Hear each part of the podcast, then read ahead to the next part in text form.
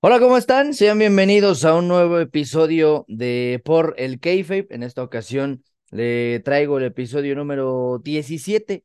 Ya ha pasado mucho tiempo desde que comenzamos con aquel ya lejano episodio número uno, desde que también ya tuvimos nuestro primer episodio con invitados. Por ahí se sigue cocinando eh, y por cocinando me refiero a editando un contenido diferente que van a ver próximamente también a través de TikTok y de YouTube. Pero hoy es un episodio distinto, primero que nada porque me encuentro solo.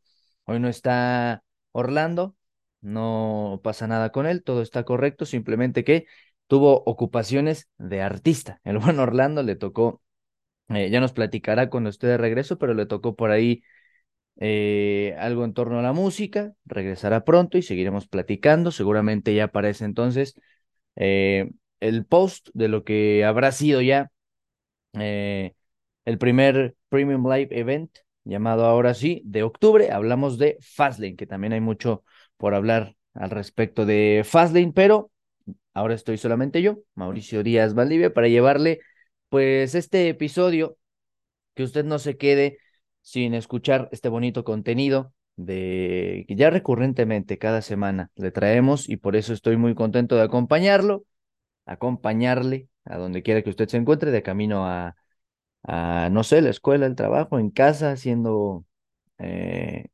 algo en el hogar, lo que sea que usted esté haciendo, pero pues vamos a platicar con respecto a varias cosas. Primero que nada, al tiempo que estoy grabando este episodio, ya debutó, y por debutó, debutar me refiero a que ya llegó Adam Copeland, eh, antes Edge, a AEW, ya eh, recientemente, este mismo fin de semana, se había avisado que era gente libre y que podía ser parte de cualquier otra empresa, se decide por AEW y lo hace en el main event de Wrestle Dream, que es el evento que tuvo All Elite Wrestling este fin de semana interrumpe a Christian Cage y prácticamente lo encara cuando muchos decían que pues iban a tener su última eh, aventura, su último recorrido previo al retiro un poco más cercano de, de Edge, de Adam, vaya, eh, pero parece ser que van a tener primero un feudo, veremos después qué es lo que sucede. Ya Tony Khan por ahí también indicó que es full timer.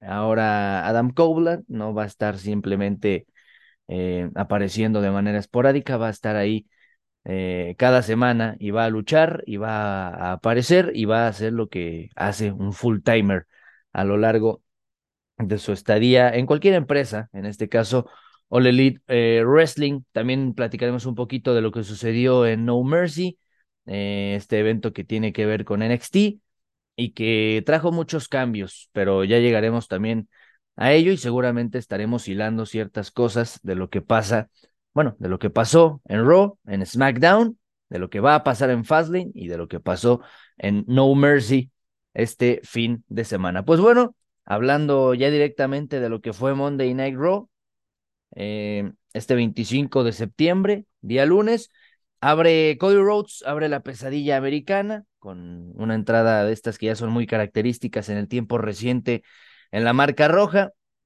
Eh, y ahora sí, después de dos semanas, por fin puede hablar un poco de Jay Uso y habla de lo que ha sido esta entrada de, Jay, salida básicamente de, Bloodline y ahora participando eh, en Monday Night Raw, teniendo enemigos. Ya hablábamos, ¿no? Que en algún momento se encaró incluso con Matt Riddle, Riddle ahora ya despedido de WWE, pero ya tuvo también su interacción con Drew McIntyre, que también hay mucho que hablar con respecto a, a, Drew. Hay mucho que hablar con respecto al Papucho, pero eso es una rivalidad que tiene con el nuevo día eh, aparte. Entonces, Cody Rhodes habla un poco al respecto de Jay y de que el día del juicio quería sumarlo a sus filas y que a final de cuentas no sucede porque Jay Uso decide atacar al mismo Judgment Day el día de mañana, hablando de ya el primer Raw de octubre, 2 de octubre, eh, para ser más específicos, va a tener Jay Uso una lucha contra el señor Money in the Bank, Damian Priest, entonces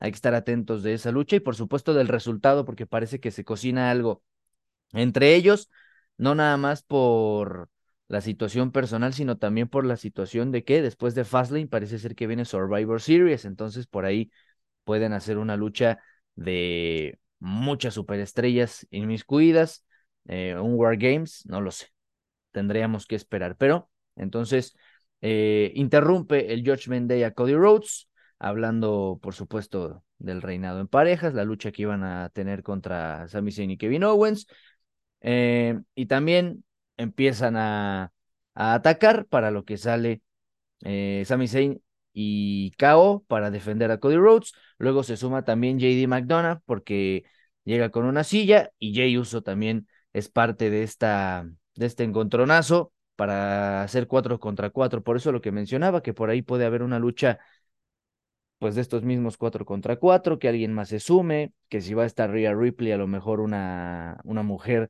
pueda ser parte de una lucha en el mismo Survivor Series. Recordar también, y es una de las noticias eh, de la semana. Ya fichó oficialmente Jade Cargill como agente libre en WWE y por cómo la están anunciando, Jade Cargill parece ser que es eh, del main roster. No sabemos aún si Raw o SmackDown, pero pues por ahí ponerla contra Rhea Ripley sería interesante. Eh, en un Raw donde está Nia Jax, donde está Rhea Ripley, donde está Chelsea Green, donde está Piper Niven, Shayna Baszler y ahí me parece Raquel Rodríguez, hay ingredientes interesantes para que Jade Cargill sea, eh, digamos, fundamental en esta historia del día del juicio, insisto, habrá que esperar. Y, por supuesto, también resaltar de esta sección que eh, se habla mucho de que Jay Uso de SmackDown fue a Raw, entonces alguien de Raw tendrá que ir a SmackDown próximamente. Habrá que esperar quién, porque se está haciendo mucho hincapié en esa situación. Pero bueno, así abre el Monday Night Raw para después dar paso a un encontronazo, la primera lucha de la noche, que es Otis en contra de Bronson Reed, con la victoria de Big Bronson Reed, debido a que, pues bueno, fue una victoria limpia, no pudiéramos hablar de alguna intervención. Eh, le había ganado ya a Chad Gable, algo que ni a Orlando ni a un servidor nos gustó.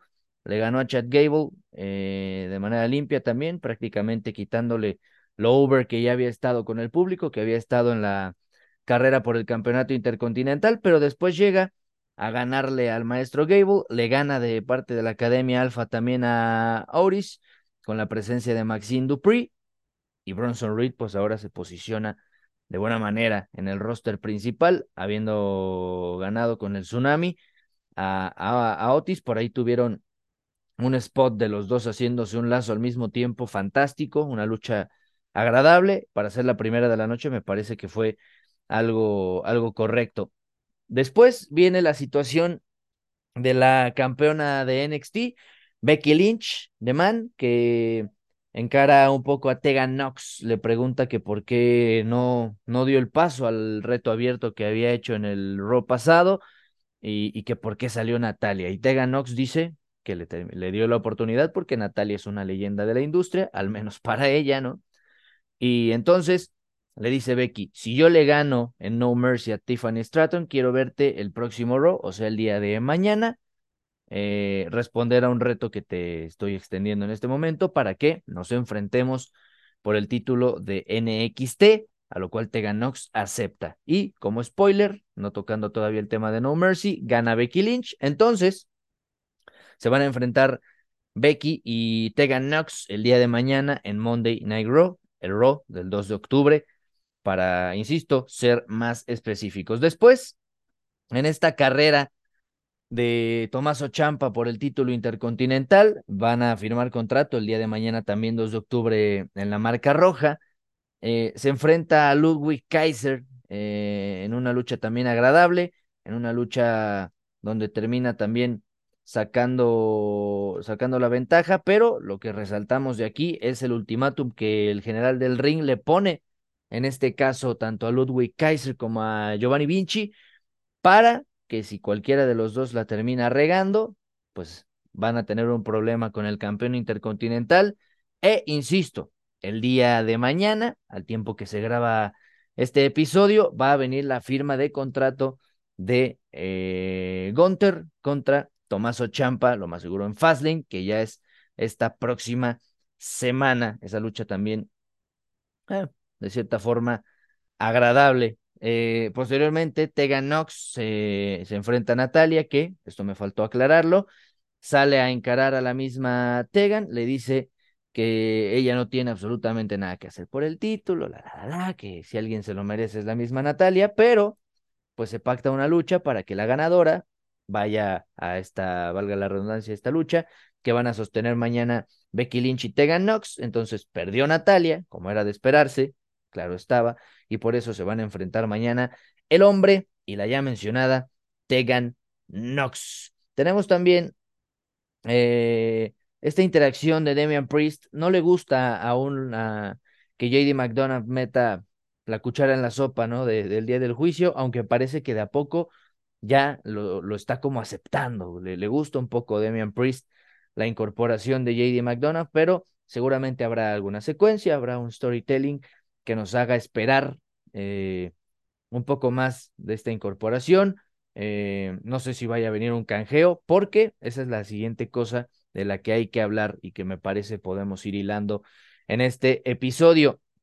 El segmento de Seth Freaking Rollins, el campeón mundial pesado, que salta otra vez al ring a hablar con respecto a Shinsuke Nakamura y le dice que ya ha estado huyendo mucho tiempo de su reto, ya ha estado también eh, haciendo varios juegos mentales, ha estado manejando la, la, la, historia, la versión de las cosas a su antojo, el tema de su espalda, el tema de su hija, el tema de su esposa Becky Lynch, y que ahora sí le extiende la, la invitación de nueva cuenta, por decirlo de cierta forma, para que luchen en Fastlane por el título mundial pesado. A lo que en este otro promo fantástico de estos que está dando Shinsuke Nakamura en japonés y bastante pesado el ambiente, bastante difícil de ver incluso por momentos. Bueno, Shinsuke Nakamura le responde que sí y que va a hacer todo lo posible porque no nada más pierda el título, sino que también pierda gran parte de su carrera o la carrera en sí, lesionándolo, hablando y especificando el tema de lo de la espalda de Seth Freaking Rollins. Entonces, la estipulación que habíamos ya vislumbrado desde la semana pasada, la estipulación de esta lucha será Last Man Standing, el último hombre que queda en pie, será el que se salga como campeón mundial pesado de Fastlane. Esta lucha me parece a mí que da pauta para que Damian Priest pueda hacer un canjeo. Pero tendremos que esperar porque eh, es Fastlane, están como campeones, tanto Damian Priest como Finn Balor de parte del Judgment Day. Cabe aclarar que este próximo viernes, en el primer SmackDown de octubre, van a hacer su aparición tanto Finn como Damian como campeones de la marca. Por ahí se, se ve ya al horizonte el regreso de Pretty Deadly. entonces podrían hacer una rivalidad por ahí. No creo que con el WO, hablando de eso, hoy andamos de gala, no creo que con el WO, tomando en cuenta que ellos, después de la lucha de Rey Misterio, que ya hablaremos también de, esa, de ese tema, ya le platicaré, eh, se van a enfrentar a los Street Profits, que también tienen su historia. Entonces, eh, es interesante ver al Judgment Day con dos de las parejas más importantes hoy en día ocupadas y donde seguramente tendríamos que hacer también uso de un Pretty Deadly que parece ya va a regresar y que por ahí ya tuvo una lucha contra Sami Zayn y Kevin Owens por los títulos eh, recientemente cuando fue el SmackDown y el evento de Backlash allá en Puerto Rico, entonces yo creo que también puede ser ahí interesante esa situación de el Judgment Day buscando rivales con Fastlane a la vuelta de la esquina, pero le repito, eh, será Last Man Standing, la estipulación de la lucha de Seth freaking Rollins en contra de Shinsuke Nakamura, el rey del estilo fuerte. Se van a enfrentar este próximo sábado, ya como parte del evento Fastlane. Después viene una lucha, probablemente, y esto no nada más lo digo yo, no nada más lo dicen algunas cuantas personas más, lo dice gran parte de del fandom de WWE, del fandom de Dominic Mysterio. Probablemente la mejor lucha de Dom Dom desde que está en el roster principal. Él no tuvo su paso por NXT, por eso me parece bastante certero que le hayan dado el título norteamericano de NXT, que, dando otro ligero spoiler, eso es una situación que hace que pierda el wrestling. y eso es que Dominic Mysterio ya no es campeón norteamericano, perdió contra Trick Williams, pero eso no había pasado el día lunes cuando se enfrenta a Dragon Lee, este eh, luchador también hermano de Rush, etcétera, etcétera, ahora miembro de NXT y que ha estado presente en Monday Night Raw y que estuvo presente en Friday Night SmackDown y que fue parte de esa lucha de Dominic Mysterio contra Trick Williams, sustituyendo a Mustafa Ali, eh, que fue despedido de la WWE y que bueno, es, es un poco más llamativa la participación de, Dragon Lee eh, y tiene una lucha fantástica, probablemente la mejor, insisto, de Dominic Mysterio en, su historia en el main roster contra Dragon Lee, que tiene spots magníficos, es un luchador que sabe manejarse de forma tremenda, tanto con patadas, es, es un, eh, es un luchador que utiliza bastante bien los pies, eh, spots aéreos también magníficos, eh, fluyeron los dos, son ligeritos, uno, uno es más chaparrito que el otro, pero tuvieron una muy buena interacción y termina ganando Dominic Mysterio. Y lo que llama la atención es que lo hace de manera limpia, porque Rhea Ripley, mami, todavía no reaparece en, en Raw. Entonces, Dominic Mysterio por su cuenta, ni siquiera con Damian Priest y, y Finn Balor, que tenían su lucha titular eh, para cerrar el Monday Night Raw, el último de septiembre, precisamente este, este que pasó. Entonces, victoria limpia de Dominic Mysterio. Y si no ha podido usted que me escuche, tú que me escuchas, no has podido ver la lucha, ya te recomiendo que lo hagas porque Dominic Mysterio tuvo de verdad un performance yo diría que sobresaliente y más allá, ¿eh? Fantástico. Fantástico lo de Dom Dom. Retiene, pero bueno, ya le, ya también comentaba que perdió su título contra Trick Williams. Eh, y hay una secuencia ahí en redes sociales de Dom yendo a vestidores donde dice, yo no sé qué va a decir Ria, no sé qué va a decir Mami cuando se entere que perdí el título. Ahora Dominic Misterio es el único miembro de George Day que no tiene oro. Son campeones en pareja Finn Balor y Damian Priest. Es campeona femenina Rhea Ripley, pero ahora Dominic Mysterio no tiene título dentro del día del juicio y eso será importante verlo con JD McDonough rondando precisamente eh, al día del juicio. Habrá que esperar esta nueva historia, este nuevo brinco, me parece que es interesante, pero perdió el wrestling con Dominic Mysterio perdiendo su título norteamericano de NXT.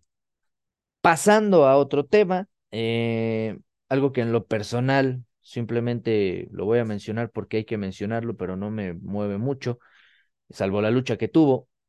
Eh, la aparición de Naya Jax, que dice dos, tres veces que es la más ruda del el roster, que es a la mujer a la que todos le tienen miedo, y nada más. Sinceramente no pasa nada extra con Naya Jax. Después sale eh, Soy Stark ahí a reclamarle que por qué atacó a Piper Niven, que por qué atacó a Chelsea Green, a Shayna Baszler y a ella, eh, que era innecesario y la reta a una lucha donde también, no de manera fácil porque tiene una duración más o menos normal, por llamarlo de cierta forma, la, la lucha, eh, termina ganando Nia Jax. Con este sentón que si no le sale bien puede llegar a lesionar a alguien más como lo hizo con Rhea, pero bueno, gana Naya y la verdad es que sin tener una sola aparición en Raw o en SmackDown, me llama más la atención Jake Cargill que la misma Naya Jax, que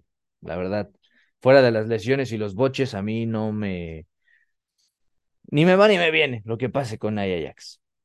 Pero bueno, para cambiar de tema a algo mejor, algo más divertido, más interesante, y todo lo que podamos ponerle como adjetivo calificativo eh, positivo eh, de eh, Miss TV, con The Miss obviamente como host, y con la aparición de Drew McIntyre, que aquí hay algo que resaltar y es que cuando tuvo su lucha en el Raw anterior a este del cual estamos hablando, cuando tuvo la lucha en contra de, de Jay Uso, se va y no ayuda a Jay que estaba siendo atacado por el día del juicio, a lo que tiene que salir Cody Rhodes y él es el que lo defiende. Entonces el Miss termina diciéndole a, a, Drew que porque no lo hizo, eh, prácticamente que era su deber, a lo cual Drew McIntyre responde, no era mi deber, no lo necesitaba y mucho menos después de todo lo que me hizo pasar siendo él parte de The Bloodline, entonces no lo voy a ayudar y esa es mi decisión. Un Drew McIntyre, que lo habíamos hablado en episodios anteriores, parecía ya yéndose por el camino de ser un heel, parecía ya que estaba tomando esta actitud ruda, esta actitud donde ya le importaban pocas cosas y me parece que para que sea heel le ayuda mucho que ya no esté Matt Riddle en la empresa y que se maneje él solo. Eh, sale Xavier Woods y Kofi Kingston a encararlo, a decirle que eh, debía de haberle ayudado, a decirle que tenía que haber puesto de su parte para defender a Jay Uso, no porque fuera su amigo, no porque quisiera ayudarlo, etcétera, etcétera, sino porque así tendría que ser, porque eso hacen las superestrellas, a lo mismo que vuelve a, responder Drew McIntyre que no, que ya está prácticamente dando a entender que está harto de esta actitud y se pacta la lucha contra Kofi Kingston, una buena lucha donde termina ganando eh, el ya mencionado Drew McIntyre, pero también hay, hay un ataque precisamente eh, de parte de Ivar, ataca a Kofi Kingston y, bueno, Ivar, perdón, parte de los Viking Riders, ataca a Kofi Kingston, parte del nuevo día, y a Drew McIntyre le vale, simple y sencillamente lo ignora y se termina yendo de, del ring, ya incluso con una actitud sobrada. Poco le importa lo que le pasó a Kofi Kingston y se va y deja a, ahí al dueño de los problemas en el paraíso siendo atacado y pues se da este gran paso al Hill de Drew McIntyre, lo cual me parece acertado. Por ahí también en redes sociales subió él un video donde está entrenando, cargando un peso que yo jamás seré capaz de levantar. Fantástico, ¿no? Lo que hace eh, Drew McIntyre, pero con Broken Dreams, que nosotros lo conocemos como un tema de entrada mítico en la historia de WWE, en específico de esta primera etapa de Drew McIntyre cuando aparecía antes eh, en SmackDown y demás. Ahora parece que ya siendo un heel completo, pudiera tener una buena intervención.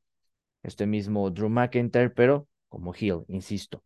Ya para el main event, el evento central de, de Monday Night Raw, la lucha que se da de Sami Zayn y Kevin Owens tratando de recuperar los títulos unificados en pareja contra Judgment Day, Finn Balor y Damian Priest. Se terminan enfrentando una vez más en un evento principal. Ahora por los títulos, la gran diferencia es que ahora los títulos los tenía el día del juicio y no los tenía Sami y, y Kevin. Una lucha interesante, eh, varios falsos finales, por ahí también donde eh, los kickouts se hacían presentes. Eh, me, me, gusta siempre el performance de, de, Kevin Owens, que por ahí leía un hilo en Twitter o en X, como se llama ahora la, la red social, donde decían cuáles son las superestrellas o los luchadores que son mejor heel que face.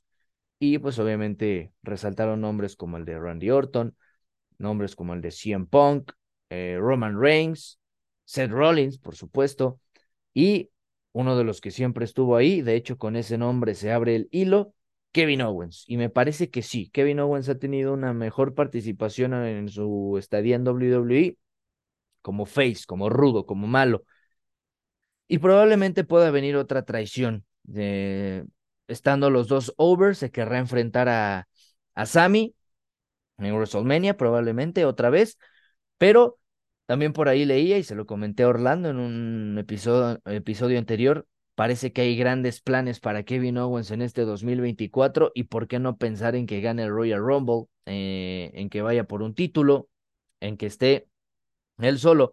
Ha sido evento central ya de una noche de WrestleMania en ese, en ese Kevin Owens show que tuvo con Stone Cold Steve Austin. Eh, tuvo también ya su lucha, donde junto a Sami Zayn ganan los títulos en pareja en la noche 1 de este WrestleMania 39. Y para el WrestleMania 40 podría venir algo importante para KO, pero habrá entonces que, que esperar para ver qué, qué, sucede. El final eh, aparece JD McDonough, termina ayudando al día del juicio y de, alguna manera en un final bien extraño y por extraño también le podremos agregar la parte divertida y la parte interesante de este final. Estaba solo Sami Zayn con Damian Priest, le aplica una patada geluba eh, y ya cuando parecía que iba a ganar, como lo había hecho frente a los Usos en WrestleMania, aparece JD, le hace, hace trampa, por decirlo de cierta manera, y en lugar de que el conteo sea de Sami sobre, sobre Damian Priest, Damian Priest termina haciendo el conteo sobre Sami Zayn, a pesar de que los dos estaban tendidos en el ring, y retiene así el día del juicio para seguir siendo campeones en un reinado que la verdad no ha pasado desapercibido, ha sido un reinado sólido y ahora que van a aparecer en SmackDown, pues habrá que esperar qué es lo que sucede porque eh, no lo recordaba, pero también está la pareja ahora de Austin Theory y Grayson Waller. También podría ser que ellos aparezcan. Eh, por ahí ya, ya hablábamos de Pretty Deadly, hablábamos de muchas otras cosas eh, mismo solo Sikoa y Jimmy Uso, que ahora es una mezcla bien extraña de, de, Bloodline, un regreso que no es regreso, ¿no? Pero podría ser, habrá que esperar a lo que pase este próximo viernes, pero así concluye el Monday Night Raw del 25 de septiembre de 2023, el último de este noveno mes del año, y pues ya previo a Fastlane, que no, no es el último Raw antes del evento, será este de, del 2 de octubre, pero pues tuvo cosas llamativas. Por ahí, nada más agregando, eh, Chad Gable volvió a decir en un promo que va por el título intercontinental, pase lo que pase con Tomaso Champa y, y.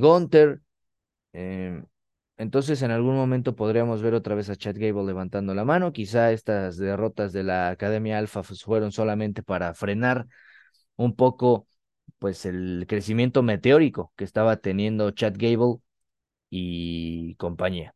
Thank you.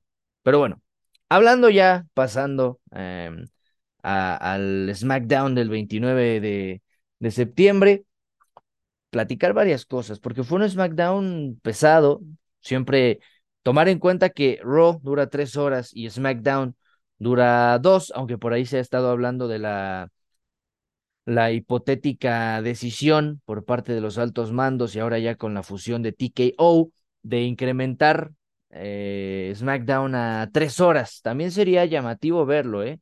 Que sea de seis a nueve los días viernes. Interesante la decisión, todavía no se toma, se está platicando y no es más que un rumor.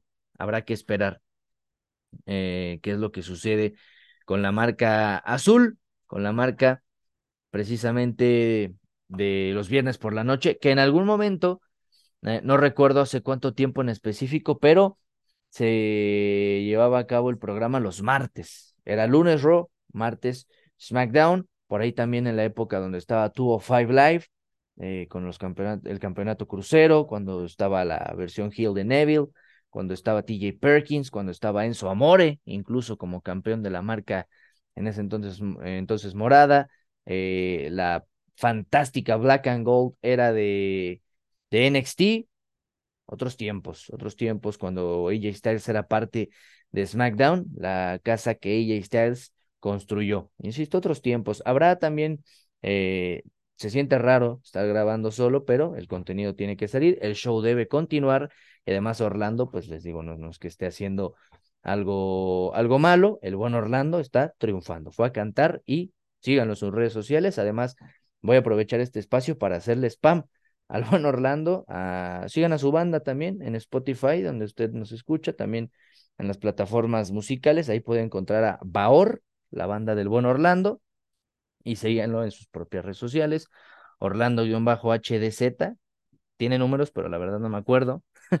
y además, ahí hace varias cosas el buen Orlando, además de que él es el que edita y sube los episodios. Yo soy parte importante también, pero Orlando es fundamental para que esto se lleve a cabo. Lo tendremos de regreso ya la próxima semanita hablando de lo que nos dejó Fastlane.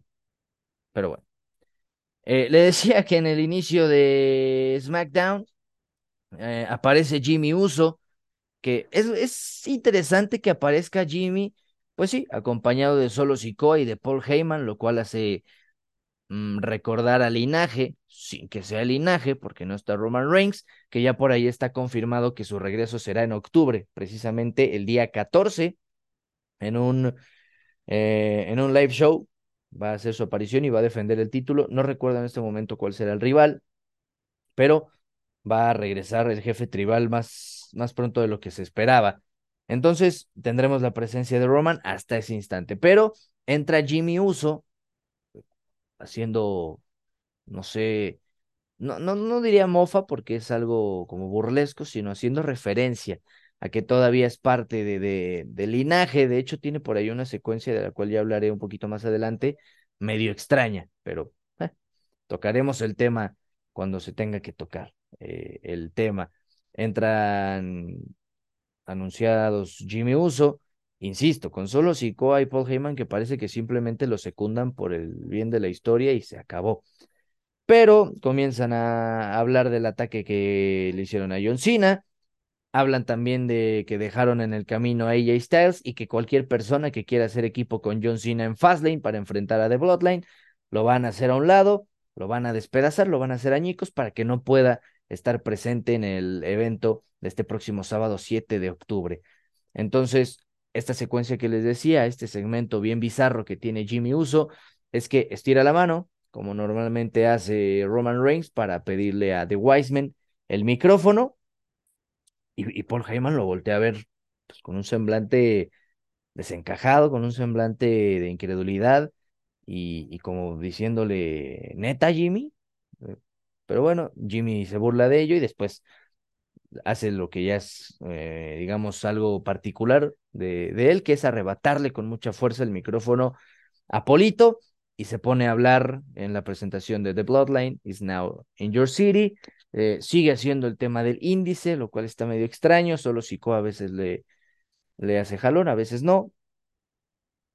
No sé, decíamos ya en episodios anteriores también que está muy extraña la, la relación actual de, de linaje, pero pues yo creo que solamente es por aguantar al regreso de Roman Reigns. Sale Carl Anderson, que es parte de OC. Eh, Luke Gallows no puede aparecer, fue operado, entonces por eso solamente está Carl Anderson. Y ataca a Jimmy Uso, diciéndole que por su culpa ella está, está en una cama de hospital, siguiendo el mismo kayfabe. Le dice que lo, reta a una lucha, ya sea Jimmy Uso o a Solo Sikoa.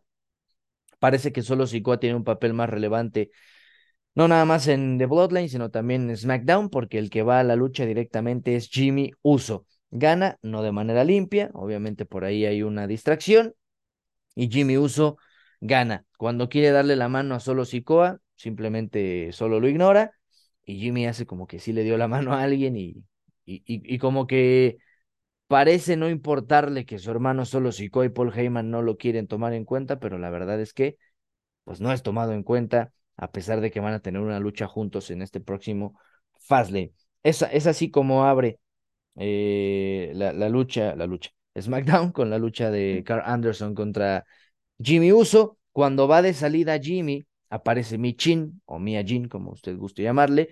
Eh, Jimmy se burla de que le ganó y golpeó a Carl Anderson a lo cual Michin le da una cachetada que tira a Jimmy Uso y así es como termina este primer segmento del inicio de Friday Night SmackDown eh, de este viernes 29 de, de septiembre. Posteriormente viene el Grayson Waller Effect, en donde tienen como invitado, bueno, Grayson Waller tiene como invitado al Almighty, al todopoderoso Bobby Lashley, que está decepcionado. Entonces, cuando llega Bobby Lashley al ring, muy trajeado, por cierto, con lentes, lo cual se hace ver un poco extraño, pero aparece Bobby Lashley y en la entrevista con Grayson Waller dice que él esperaba algo más de los Street Profits. Él esperaba que había encontrado a sus, nuevos prospectos, había encontrado a la, gente que tomara la batuta.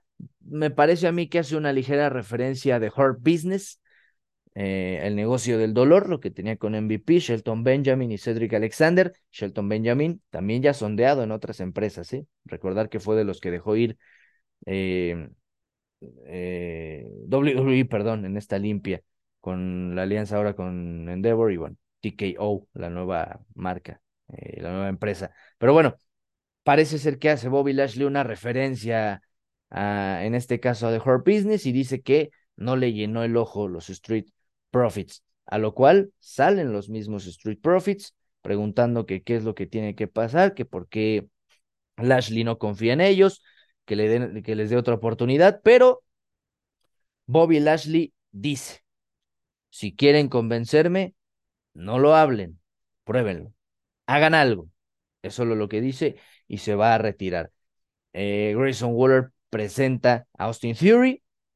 Eh, previamente le había mencionado incluso a Bobby Lashley que, que si necesitaba dos prospectos, Waller y Theory eran los, los importantes, eran los llamados a, a estar, pero Bobby Lashley le dice, no, ya tengo historia con Austin Theory y no lo voy a tomar en cuenta. Cuando va, ya después de esto, abandonando Bobby Lashley, entra Austin Theory, medio se encaran, no pasa nada, y con rumbo al ring viene Theory previo a la pausa comercial, con los Street Profits ahí desencajados ah, en las faldas del ring, eh, porque viene una lucha que está pactada para ir contra Cameron Grimes.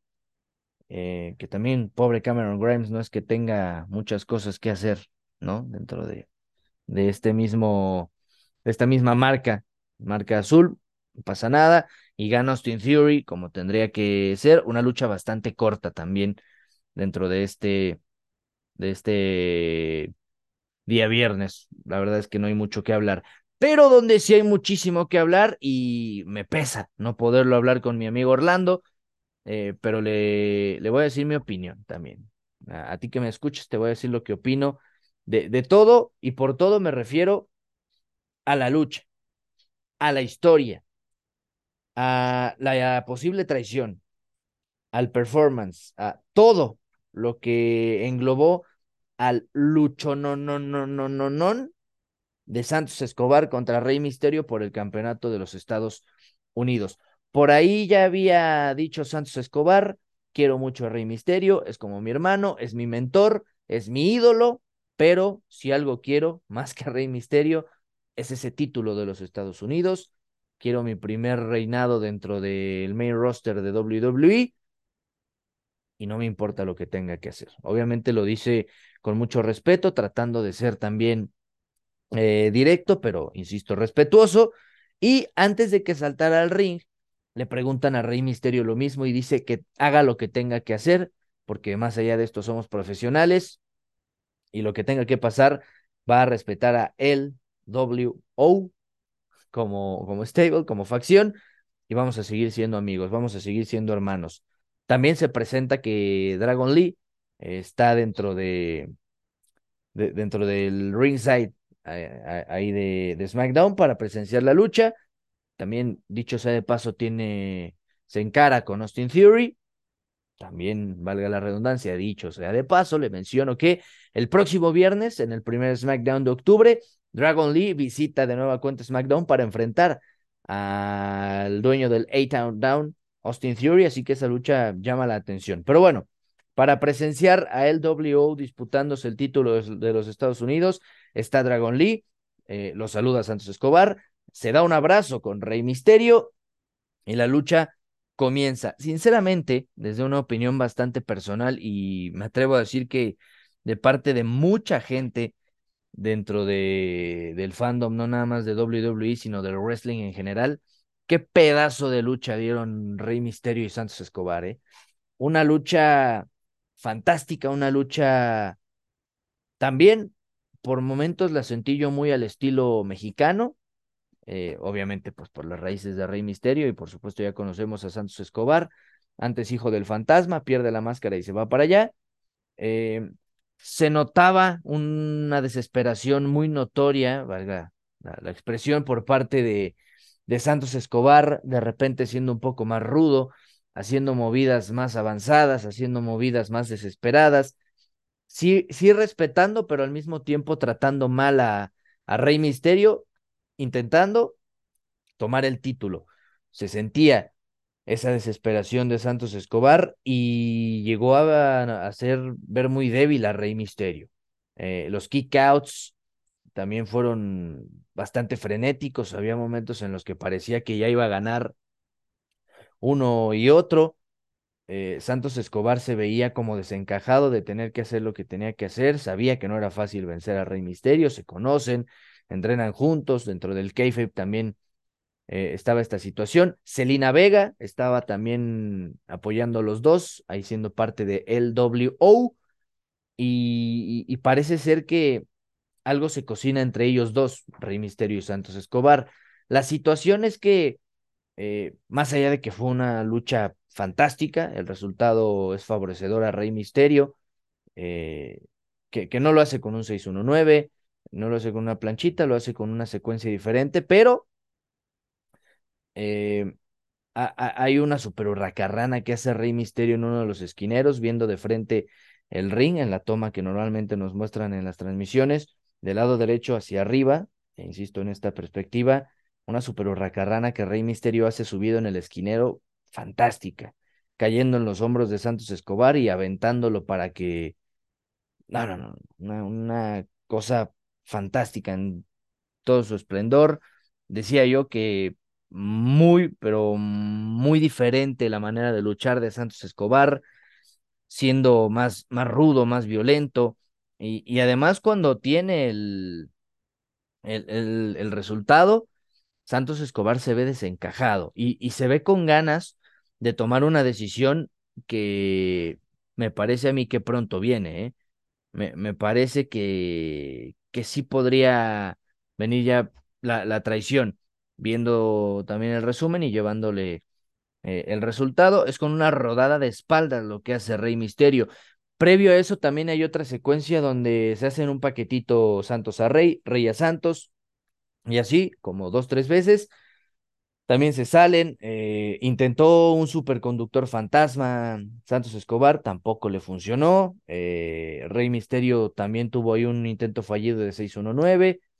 Eh, después sí lo conecta. O sea, varias cosas que tuvo esta lucha buenos detalles. También si tienen posibilidad de ver los, de, ver los highlights, háganlo. De verdad, fue una lucha muy digna de SmackDown y muy dicha de, muy, digna, perdón, de, de que tenga esta defensa titular Rey Misterio y que a pesar de ser un Hall of Famer en activo, que eso es muy complicado de, de, de ver, algunos Hall of Famer ya son incluso post-mortem, ¿no? Ya habiendo fallecido, eh, los terminan induciendo al Salón de la Fama. Seguramente en paz descanse Bray Wyatt en algún momento va a estar ya en el Salón de la Fama.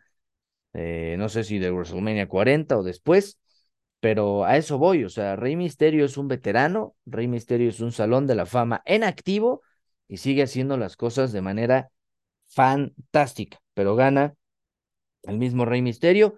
Festeja, porque obviamente las victorias hay que festejarlas, sea quien sea tu rival, pero lo llamativo viene aquí, porque Rey Misterio cargando su título, hay un momento en el que lo pone también en el, en el ring como seña de respeto sobre Santos Escobar, vuelve a tomarlo y cuando viene esta tensión de saber qué demonios va a pasar con Santos y Rey Misterio, donde parecía que Santos iba a traicionar al dueño del 619, llegan de nueva cuenta los Street Profits y limpian la zona. Y por limpiar la zona me refiero a completo, porque también llegan Cruz del Toro y Joaquín Wild y también, también eh, los golpean, también los atacan y regresa Bobby Lashley a aplaudir, que también Bobby Lashley ataca, no recuerdo si es a Cruz del Toro o Joaquín, o Joaquín Wild, pero entre los tres se van y ya se nota eh, quizá, quizá innecesario porque ya habíamos visto que estaban presentes eh, los Street Profits con Lashley,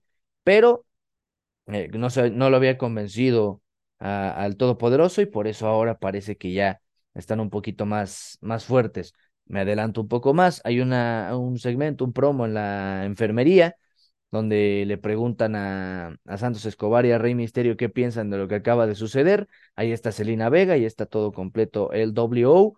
Santos Escobar habla en español y así tal cual dice que ya está hasta la chingada de los Street Profits eh, y que no puede ser que hayan arruinado la mejor noche de su vida, a pesar de haber perdido, compartiendo una lucha titular con su ídolo, su hermano, su mentor, Rey Misterio. El Rey Misterio lo secunda diciendo que sí y que lo retan a los Street Profits y Bobby Lashley a una lucha en eh, Fastlane. Aquí tengo algo muy importante que decir, al menos para mí.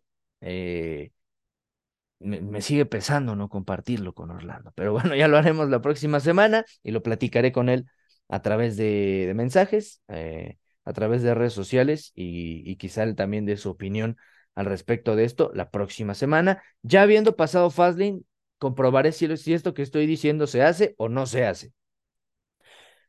LWO son cuatro, cinco si contamos a Celina Vega, pero Rey Misterio, Santos Escobar, Joaquín Wild y Cruz del Toro. Son cuatro miembros de Latin World Order. Y del lado de este nuevo Hurt Business, por llamarlo de cierta forma, son tres: Bobby Lashley y los Street Profits, Angelo Dawkins y Montes Ford. Bueno, a menos que vaya a ser una lucha en desventaja o que uno de los dos de LW no vaya a luchar, lo cual yo considero extraño, falta uno. Y en No Mercy, que acaba de suceder, Ilya Dragunov destronó a Carmelo Hayes como campeón de, de NXT. Además, Trick Williams es nuevo campeón norteamericano de NXT, así que por obviedad diría yo, se tendría que quedar en NXT. También ahí hay un guiño de Carmelo Hayes viendo el título de Trick Williams, eh, recordando que en algún momento él lo tuvo dentro de la marca negra y dorada. Eh, no sé qué vaya a pasar, pero ojo, Carmelo Hayes, desde mi punto de vista, podría ser una adquisición de esta, de esta nueva facción de Bobby Lashley para enfrentar a Latin World Order en Fastlane. Podría ser eh, Street Profits, Bobby Lashley y Carmelo Hayes contra el WO. Esto solamente es una situación que dejo ahí votando, que no sé si vaya a suceder, pero ya, sin ser campeón, el mismo Carmelo Hayes, recordad también que recientemente tuvo una lucha en, Monday Night Raw contra Finn Balor. Eh, no desconoce la gente de NXT el roster principal y me parece que una de estas nuevas adiciones puede ser el mismo Carmelo Hayes, eh, aunque sea para Fastlane. Si no, habrá que ver quién es el, el que completa este 4 contra 4. hay muchas luchas por equipos eh, en Fastlane y vamos a, voy a tener que insistir con ello, pero Judgment Day va el viernes a, SmackDown, entonces Street Profits también pudiera ser de los que levanten la mano, aunque insisto, ya tienen su lucha en contra del el Latin World Order. Pero bueno, eh, decía, interesante momento y de verdad quedará para la historia el luchononón que tuvo Rey Misterio contra Santos Escobar. Fantástico, fantástico lo, lo, lo que dieron estos dos. Fue una lucha de esas que va a quedar marcada para la historia y no estoy exagerando. Pero bueno, desde que había empezado SmackDown, dijo Jimmy Uso junto a Paul Heyman y solo Sikoa, pues nada más acompañando porque casi no habla, eh, dijeron que The Greatest of All Time, John Cena, tenía problemas de aterrizaje y de llegada a, a este SmackDown del 29 de septiembre.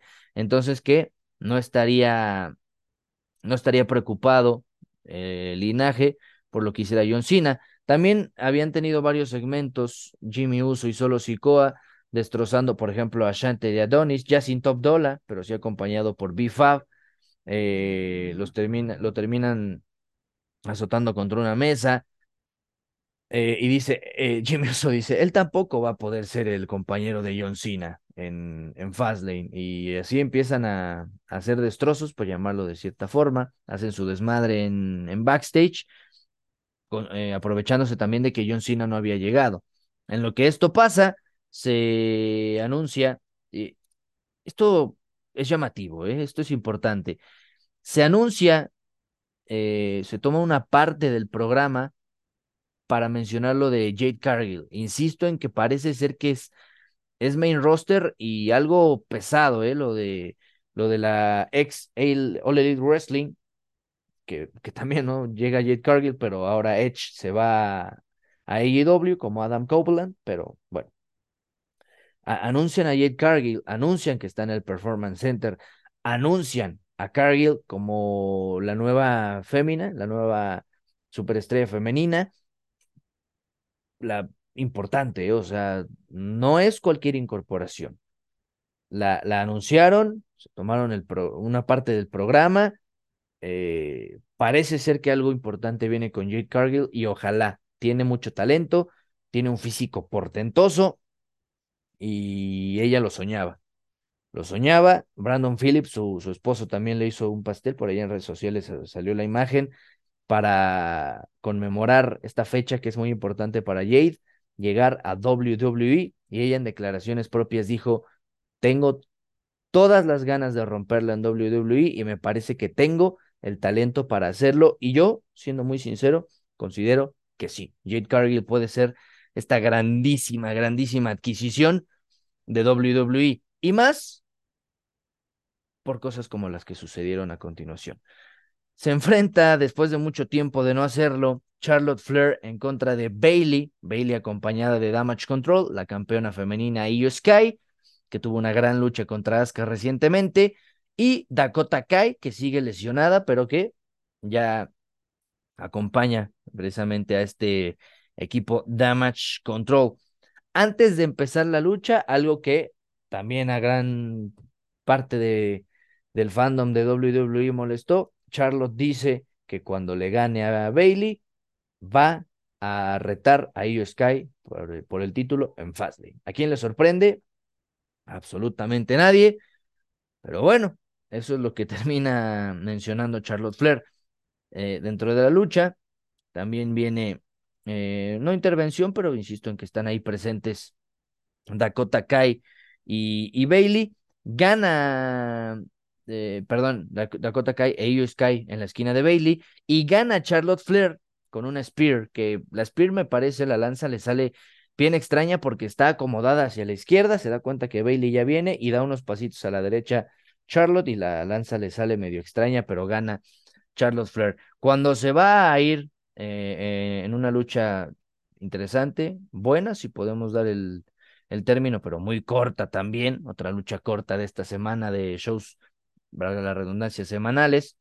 Eh, Bailey se va, como que atacan un poco ahí a Charlotte, sale Asuka para defender a, Charlotte Flair, por más de que no son amigas, son un poco más rivales, pero aquí pues Asuka no quiere que el juego de los números favorezca a, una y otra y además pues tiene ahí un ligero feudo con Io Sky, pero Bailey dice, ah, ¿también quieres una lucha? Entonces en Fastlane no va a ser Charlotte Flair contra Io Sky, va a ser Charlotte Flair contra Asuka, contra Io Sky en una triple amenaza por el título femenino de, de SmackDown en este caso, que sostiene Io Sky. Y me parece a mí que es mejor. Charlotte Flair sola no me gustaba, Asuka me llamaba la atención, pero que esté en las tres me parece que es una buena adquisición a la cartelera de WWE Fastlane este próximo 7 de octubre y puede ser una buena lucha si es que lo llevan bien. Entonces, se hace oficial, será una triple amenaza por el título de mujeres, insisto, en Fastlane. Ya pasando al evento central, lo que cierra este último SmackDown de septiembre, eh, aparece John Cena, llega, me parece que eso fue un, un guiño, una referencia, un easter egg a Rápido y Furioso, llega en un coche, bastante rápido por cierto, frena de golpe y sale sin apagar el coche, lo cual me llamó la atención, sale John Cena, que también le, le hicieron los memes, ¿no? Porque baja una playera y una gorra flotantes de, de un coche, pero bueno, baja John con contrato en mano. Entonces, cuando ya va con rumbo al ring, la gente se comienza a emocionar, sale con la música, saluda a Stu, por, supuesto, por supuesto que es algo ya recurrente en el buen John Cena, y cuando llega al ring, comienzan sus palabras. Para hacer promos, John Cena es un maestro, simple y sencillamente eso, no le podemos quitar, no le podemos agregar, John Cena es un maestro con el micrófono en mano. Entonces comienza a hablar de que sí, dejaron en el camino a AJ Styles, que era su compañero de equipo, que sí, casi lo dejan en el camino a él, y que tiene de dos sopas, tiene dos opciones, o rendirse y dejar que linaje gane simplemente sin que él aparezca, o luchar. Y pregunta, ¿qué creen que voy a hacer yo, que soy el que siempre lucha, el que siempre va para adelante y el que nunca se rinde? Si tengo que enfrentar al linaje yo solo, lo voy a hacer. Si tengo que deshacerme de Jimmy Uso y solo Sikoa yo solo, lo voy a tener que hacer porque vine a luchar y lo voy a llevar a cabo. Entonces aparece Jimmy Uso y Solo Sikoa junto a Paul Heyman. Eh, atacan a, a John Cena diciendo antes, eh, de, manera previa, dice Jimmy Uso, John, ni siquiera vas a llegar a Fastlane. Así que lo, comienzan a atacar y lo suben a la mesa de comentarios. Cuando Jimmy se va a aventar, solo Sikoa lo detiene y le dice, voy yo. Cuando solo Sikoa está por llegar a la tercera cuerda, suena la música de LA Night. Yeah. Y entonces aparece LA a limpiar la zona. Ataca solo Sikoa, ataca a Jimmy Uso. Tiene ahí eh, un movimiento fantástico. Cada vez le sale mejor su finisher a LA Knight. Pero eh, ataca a estos dos que son parte del linaje. Y John Cena se sorprende. John Cena sabe que algo pasa con LA Knight la gente conectadísima con, con él, incluso haciendo su movimiento, este super codazo biónico. Y cuando LA Knight ve el, el contrato tirado, voltea a ver a John Cena, señala el contrato, lo levanta y le dice que va a firmar. Eh, firma el contrato y entonces John Cena sorprendido en estas expresiones faciales que John tiene y que seguramente actuar le, le ayuda ¿no? a enfatizarlas, John Cena ha conseguido un compañero de equipo y entonces será en Fastlane, no sé si el evento central, pero será en Fastlane, LA Knight, yeah, contra The Greatest of All Time, John Cena en contra de Jimmy Uso y Solo Sikoa como parte de The Bloodline. Así que yo considero que la cartelera de Fastlane está muy agradable. Eh, tenemos ahí ya lo que yo le mencionaba, lo que comentaba hace rato, el WO contra Street Profits y Bobby Lashley, con alguien que pudiera ser parte de esa lucha, la triple amenaza de Charlotte Flair, Io Sky y Asuka por el título femenino, eh, Seth Rollins contra Shinsuke Nakamura en un Last Man Standing match. Eh, hay, mucho todavía por ahí que podemos rescatar. Eh, puede ser un buen evento. Tomás Champa contra Gunter seguramente va a ser en, en Fastlane. Entonces, hay, mucha tela de donde cortar y ya hablaremos de eso. Haremos predicciones, seguramente el buen Orlando y yo, ya que, ya que esté de regreso, y le llevaremos lo que fue Fastlane. Rápidamente tocando el tema de No Mercy, eh, Dom Dom perdió su título norteamericano, ahí con ayudita, digamos, ¿no? Trick Williams termina eh, robándole el título. Me parece un buen salto para la historia, dando, tomando en cuenta que Rhea Ripley no estaba y que pierde Dom porque no está Mami en su esquina, entonces querrán recuperar el título, pero pues también ya con Dragon Lee sondeando eh, Roy SmackDown, eh, Rey Misterio también con el W, no sé, algo pudiera pasar ahí, pero Dom Dom, insisto, es el único que no tiene, no tiene oro eh, la lucha de Braun Breaker contra Baron Corbin. También no, no, no es tan llamativo, digamos. Eh, poderosamente llama la atención lo, lo que pasa con Ilya Dragunov, que es el nuevo campeón de NXT, y le gana a Carmelo Hayes, que Carmelo Hayes yo creo que ya puede dar ese, ese salto. No lo hizo Braun Breaker en el draft, y Braun Breaker ya llevaba tiempo siendo el campeón, por ahí tuvo con el mismo Dolph Ziggler un ligero feudo, eh, cuando Ziggler bajó a la categoría, a la, a la empresa negra y dorada, y, ahí tuvieron un enfrentamiento, ¿no? Por el título, pero Braun Breaker no subió. A mí me parece que Carmelo Hayes sería una buena adquisición para la facción que está creando Bobby Lashley, entonces habrá que ver si en este Hard Business moderno entra el buen Carmelo Hayes eh, que pierde contra Ilya Dragunov y ahora empieza la era del, de, de Ilya, que es un luchador fantástico. Eh, a, mucha gente le gusta y mucha gente apunta que el único que puede destronar a, a Gunter es el mismo Ilya Dragunov, lo cual ya pasó en Reino Unido cuando eran parte de ese roster de, de, w, WWE NXT UK. Pudiera ser ahí con, con, con Ilya, pero está empezando apenas su reinado como campeón de NXT, campeón máximo ¿eh? de esa marca, así que eh, interesante esa situación. Y otra cosa, eh, retiene Becky Lynch, parece que no va a ser un reinado cortito, tampoco creo que tan largo, pero Grand Slam Becky Lynch eh, en Bexty, me gusta mucho esa playera, por cierto, que saca Becky, retiene en una lucha extrema, también muy buena lucha, hubo un carrito de súper, hubo un extintor, hubo muchos buenos movimientos dentro de la mesa de comentarios también de Becky Lynch contra Tiffany Stratton, que eh, yo creo que Tiffany Stratton necesita ya que le den un push tremendo. Eh, es muy limpia haciendo el cisne sentón bombazo. Eh, es muy acrobática también. Tiene eh, estos movimientos donde se, se, muestra muy ligera y también con ataques sobre Becky. Capacidad de, de recuperación. Buena flexibilidad, porque me refiero a esto porque cuando está en el carrito de, de Super está prácticamente doblada y obviamente tiene que recibir los golpes donde Becky la está estrellando contra uno de los esquineros por fuera del ring. Eh, rompen ahí la barricada con estos mortales hacia atrás que hace Tiffany Stratton tacleando a, Becky, pero, pero retiene Becky Lynch por ahí. Una secuencia bien extraña porque de una bolsa Becky saca pedazos de Barbies sí, como si fueran muñecas, muñecas Barbie ahí en pedacitos, las pone dentro del ring, como si fueran las tachuelas, ¿no? De AAA, pero en este caso partes de muñecas Barbie. Eh, y por ahí también es como gana con un, un finisher de Becky sobre las sillas eh, y, así retiene. Tiffany Stratton también por ahí estaba pactada a aparecer en Raw, ya lo hizo.